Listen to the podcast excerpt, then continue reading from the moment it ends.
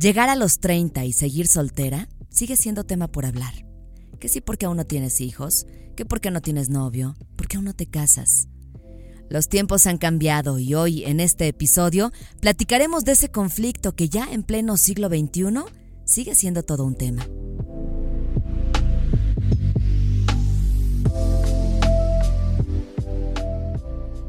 Soy una mujer que vive al máximo cada día. Nací en la bonita ciudad de León, Guanajuato. Sí, allá, donde la vida no vale nada.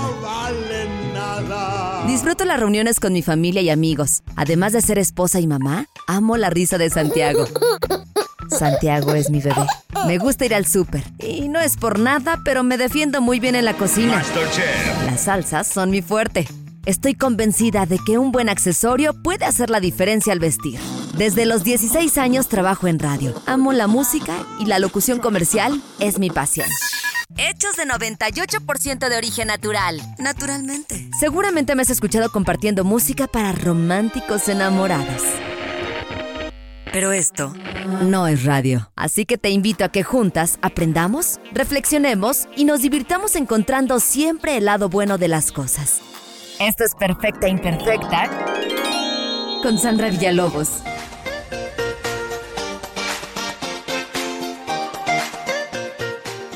¿Estás en medio de los 30?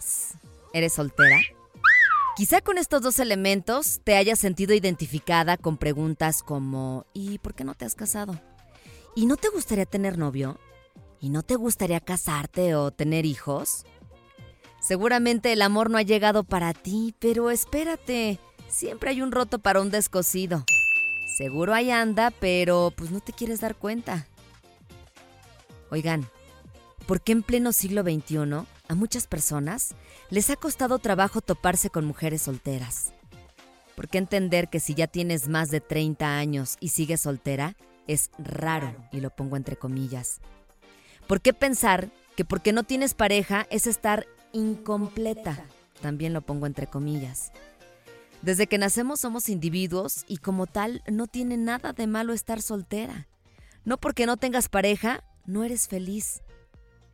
Les platico esto porque tengo muchas amigas cercanas, de mi edad, y aunque no le tomen importancia a estos comentarios, al final del día sí llega a ser un tema pues que sale a la plática. Tener un hombre a tu lado, al menos para mí, es un complemento, no una necesidad. El que tú no quieras tener bebés no es de la importancia de los demás. Se nos ha olvidado o tal vez no hemos aprendido todavía que cada uno de nosotros vivimos y tenemos procesos diferentes que si para ti sentirte realizada es comprar un coche y una casa, para otras quizá pueda ser casarse y salir vestida de blanco de su casa. Y se respeta. Hay que respetar las decisiones de los demás. Hay muchos mitos acerca de este amor romántico que son falsos y que se quedan en las telenovelas y en los cuentos de vivieron felices para siempre. Aunque también hoy en día ya hay películas donde te dejan este mensaje que los tiempos no son como antes. Les cuento que hace como unos ocho meses vi la película de La Cenicienta. Salió por ahí del 2021 a través de Amazon Prime. Esta nueva adaptación protagonizada por Camila Cabello en una versión musical de este clásico cuento de hadas donde Cenicienta, aunque es obligada de hacer las tareas de casa por su madrastra y sus hermanastras, logra llegar al baile y conocer al príncipe, pero algo que realmente me llamó la atención, sin espolear la película, por si no la has visto, hay momentos de ella donde Cenicienta quiere ser una gran modista y que lucha por serlo, y bajo sus propios méritos y trabajo lo logra. En otra parte de la película, cuando la presentan desde el balcón como la esposa, aún sin serlo del príncipe, mencionan a la Cenicienta como la pareja del príncipe. El hada madrina, en esta versión del musical, es realmente un hado madrino. En fin, si tienen la oportunidad de ver esta nueva versión, yo creo que nos deja pues pensando mucho en lo que los tiempos han cambiado y que cada quien tiene la libertad de hacer lo que le hace feliz. Hago alusión a esto porque pues nosotros hemos cambiado. La sociedad ha cambiado y los tiempos ya no son como antes. Así como antes se casaban a los 17 o 20 años, ahora las que decidimos disfrutar más de nosotras viajando, conociendo gente, superándonos, luchando por esa posición en nuestro trabajo, somos muchas.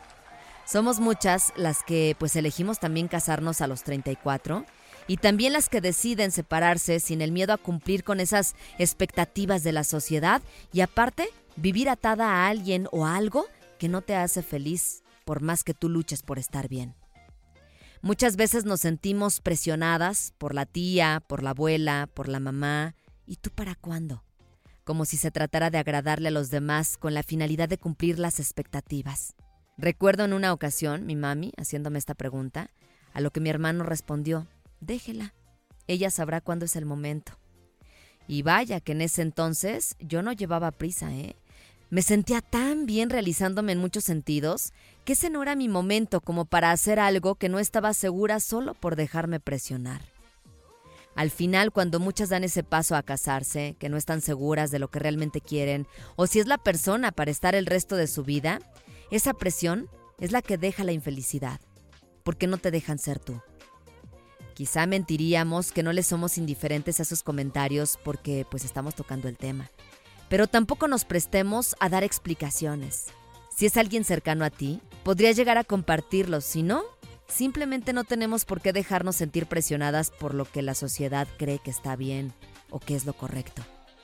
Dejemos de pensar que porque alguien tiene treinta y tantos o cuarenta y tantos y es soltero, es porque o ya se divorció o porque es una persona difícil y no encontró a su pareja.